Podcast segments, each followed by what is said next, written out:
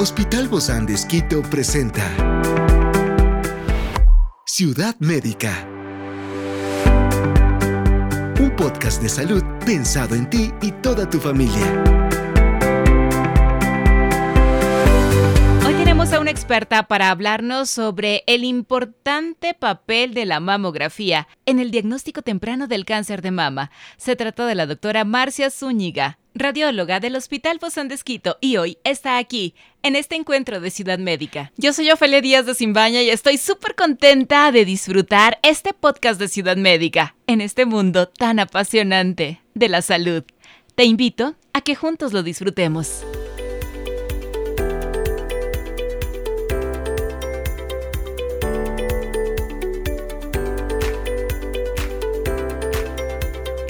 Hoy nos adentramos en el mundo de la mamografía, desentrañando su importancia, su impacto en la salud de las mujeres y ese rol en la lucha contra el cáncer de mama. Acompáñame.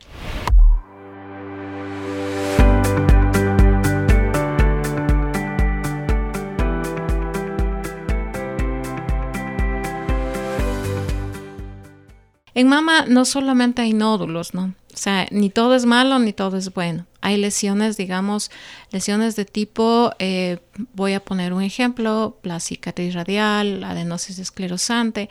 Son lesiones muy parecidas al cáncer, pero que no son cáncer. Son lesiones que uno tiene que buscarlas, biopsiarlas y sacarlas, porque a veces esas lesiones están clasificadas como de alto riesgo, que en algún momento futuro pueden hacer un cáncer de mama. Entonces, son cuatro tipos de, lesiones que nosotros podríamos encontrar. Y no solamente en la mamografía, digamos, 3D, ¿no?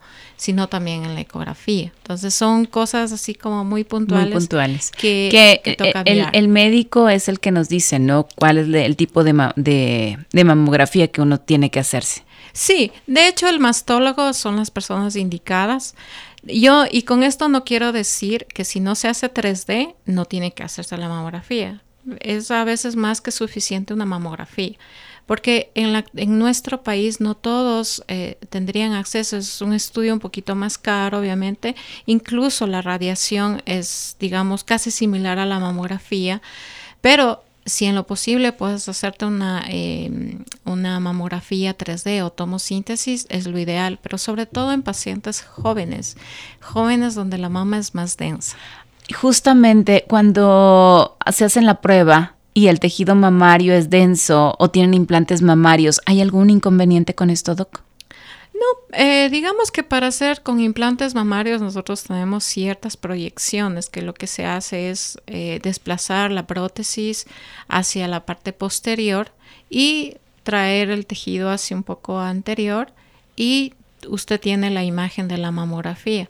De hecho, gran parte de la población joven tiene prótesis y tiene que hacerse la mamografía.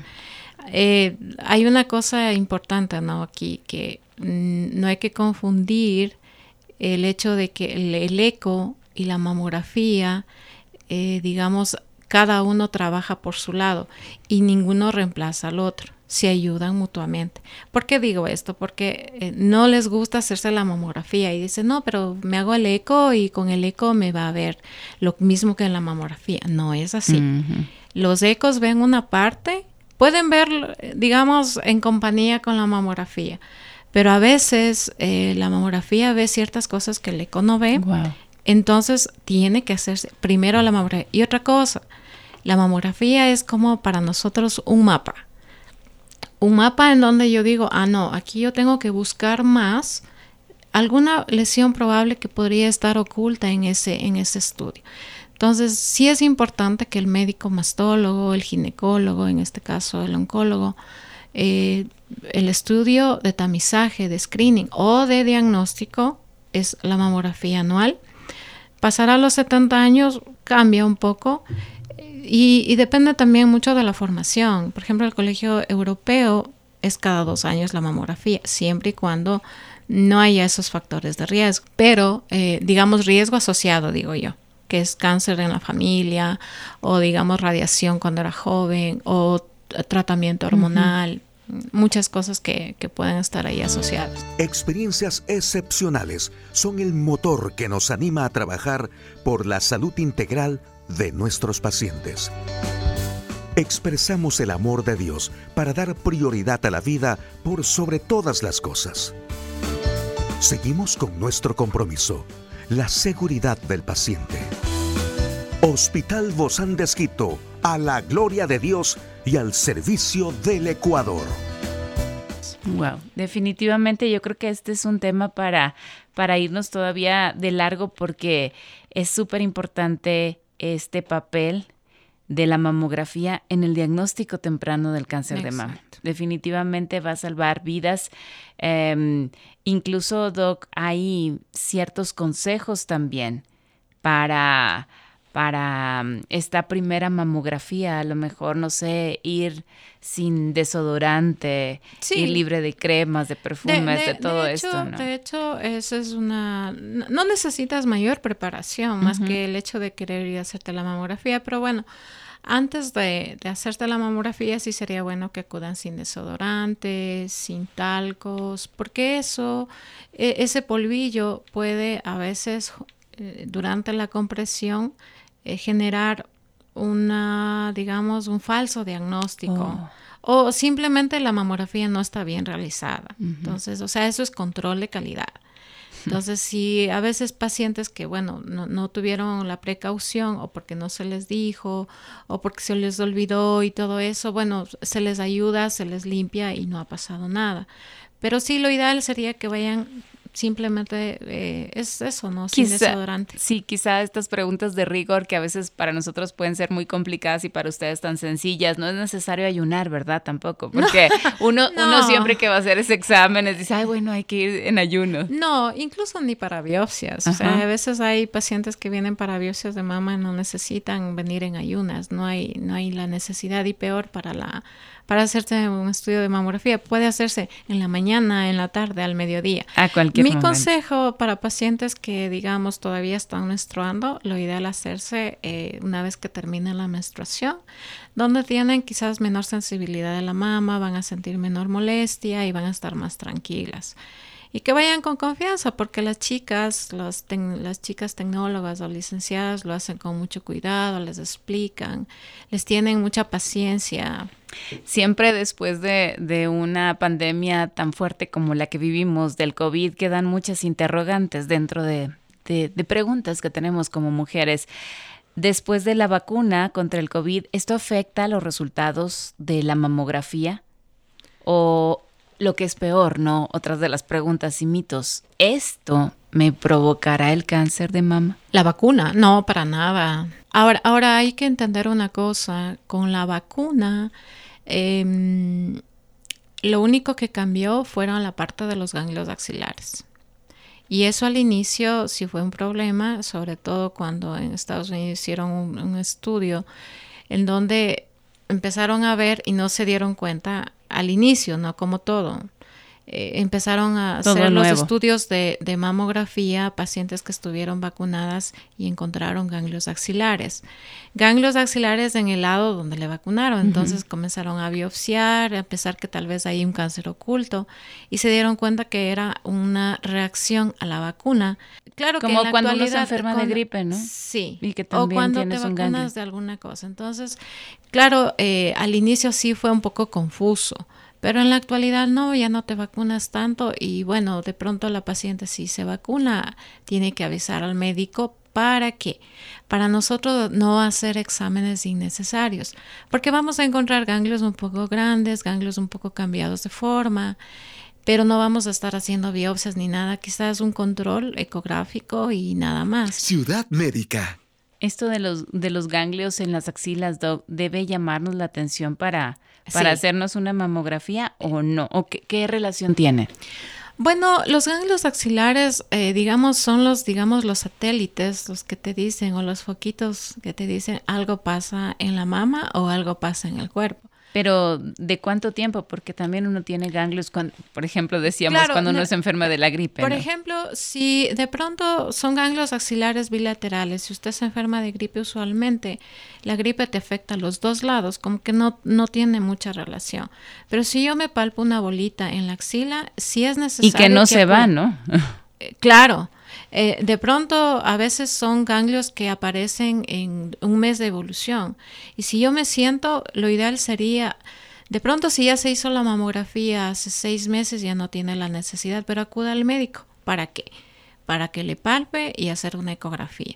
Y si encontramos un ganglio que, digamos, eh, tiene algo de sospecha, bueno, empezamos estudios ya.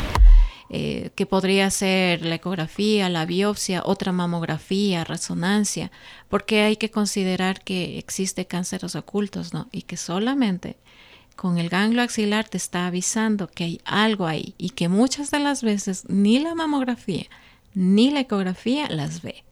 Son casos muy, no extraños, pero son casos que se dan, que se llama cáncer oculto de mama y que solamente la resonancia la ve. Mm, ¿Y eso después de que cuánto tiempo ha estado este ganglio, doc, ahí? A veces, eh, digamos... no, no, nos vamos a asustar, ¿no? Por un ganglio que no, sale. No, no, eh, es que a veces cuando tú te bañas, te palpas, eh, entonces de pronto si se siente a la palpación, o a veces, muchas de las veces están un mes, dos meses, o simplemente estuvo ahí creciendo y uno no se dio cuenta y simplemente la palpación. Pero si usted se siente algo que no lo tenía, yo pienso que nada cuesta ir al médico. ¿Cuánto tiempo debería permanecer ahí ese, ese ganglio para decir que no es algo como un... Como, algo, algo, digamos, algo reactivo, una gripe. A ver, eh, eh, vuelvo y repito, ¿no? O sea, el ganglio debería estar ahí, qué sé yo, no desaparecer. Si yo me siento hoy el ganglio, la otra semana le sigo sintiendo y después de un mes le sigo sintiendo, es que algo pasa. Entonces, no hay que tomarlo muy, muy, a, la ligera los ganglios. A veces los ganglios son, eso digo, como foquitos que te dicen algo está pasando en la mama o algo está pasando en el cuerpo. Porque eso le digo, no, no todo es cáncer de mama en los parte axilar, pero es donde más rápido va la metástasis, ¿no?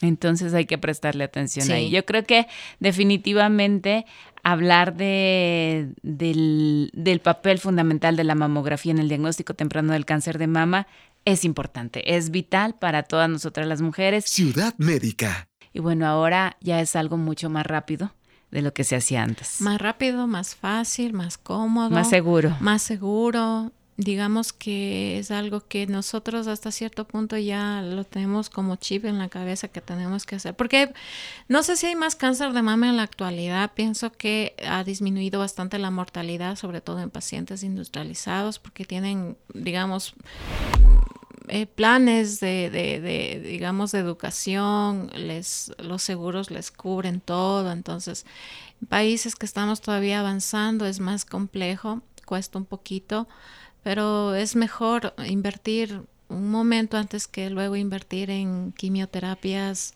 en cirugías que son muy costosas, ¿no? Sí, no solamente eso, sino todo lo que afecta alrededor de la familia. Muchísimas gracias, doctora Marcia Zúñiga, radióloga del Hospital Bozán de Esquito, por habernos acompañado y traernos tan información tan esperanzadora, sobre todo.